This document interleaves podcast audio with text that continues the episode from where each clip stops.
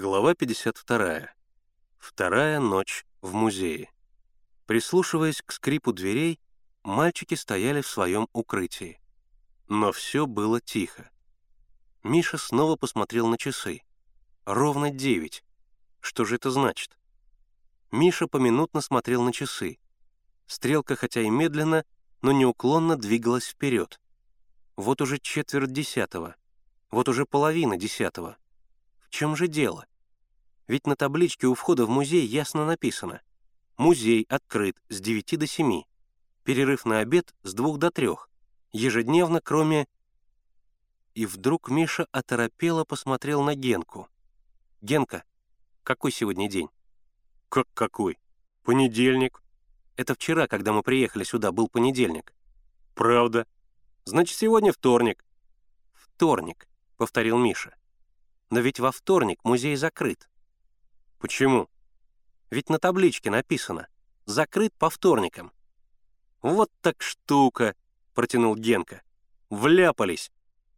«Черт возьми, как же я этого не учел», — сокрушался Миша. «Ведь я знал, что во вторник музей закрыт. Но мы поехали в понедельник, и у меня совершенно вылетело из головы, что мы здесь останемся до вторника. Как я не сообразил. Вот дурак, честное слово. «Все потому, что ты делаешь и решаешь один. Никогда ни с кем не советуешься», — сказал Генка. Случай казался ему прекрасным поводом для того, чтобы начать с Мишей серьезный разговор о его отрыве от коллектива. «Нашел время мораль читать», — рассердился Миша. «Что вы все мораль читаете? Славка, Зина, теперь ты». «А они уже с тобой говорили?» — удивился Генка. «Говорили, но не в этом дело. Надо выбраться отсюда. Ах, какой я дурак!» Они тихонько вышли из своего укрытия и отправились к задней двери. Она была заперта. Мальчики прислушались. Со двора доносились оживленные крики, смех. Видно, там играли ребятишки. Затем они пошли к входной двери, отодвинули засов и сняли большой металлический крюк. Дверь не открывалась. Она была заперта на замок, а ключ у сторожа. Значит, через дверь им не выбраться. Мальчики задвинули засов, набросили крюк и вернулись в комнаты. Оставалась единственная возможность — окна. Но окна выходили на улицу, и между рамами была проложена металлическая сетка. Потянулись томительные часы. Тревожная бессонная ночь и голод совершенно измучили ребят. Миша еще кое-как держался, а Генка, присев на пол, дремал, уткнув голову в колени. Тогда Миша решил, что они будут спать по очереди. Сначала Генка, потом он. Генка тут же завалился на диван и уснул. Миша ходил по музею. Гнетущая тишина, спертый воздух одурманивали его. Но он мужественно боролся со сном. Он ходил, не переставая, боясь присесть хотя бы на секунду. Немного его развлек отдел фауны. Чучело зверей птиц, под которыми рядом с русскими названиями стояли мудреные латинские. Насекомые и букашки за стеклом. Мышь полевая, мышь домашняя. И зачем? Мышь полевая еще туда-сюда. Но мышь домашняя. Кто ее не видел? Прошло два часа. Мише хотелось спать. Но он не будил Генку. Если Генка не выспится, то обязательно заснет на дежурстве. И еще добрых два часа Миша ходил как в тумане. Наконец он разбудил Генку. Тот долго подтягивался, никак не мог сообразить, где он и что с ним. «Через два часа разбуди меня», — сказал ему Миша. «А главное, не засыпай. Если уж очень захочешь спать, то лучше разбуди меня, понял?» «Ни о чем не беспокойся», — зевая и потягиваясь, ответил Генка. Миша лег на диван и тут же заснул. Он проснулся сам. Было уже темно. Миша посмотрел на свой будильник. Что такое? Он проспал восемь часов. Миша вскочил. Где же Генка?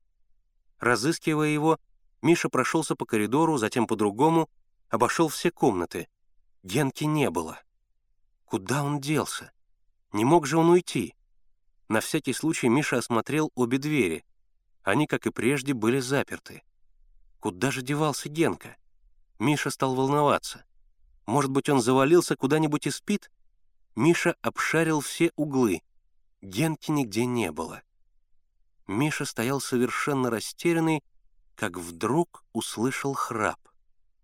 Миша прислушался. Храп доносился из комнаты, где помещался отдел «Религия. Опиум для народа». Да, точно, слышен храп. Но где же Генка? Миша снова прислушался и похолодел. Храп доносился из гроба, который стоял посреди комнаты.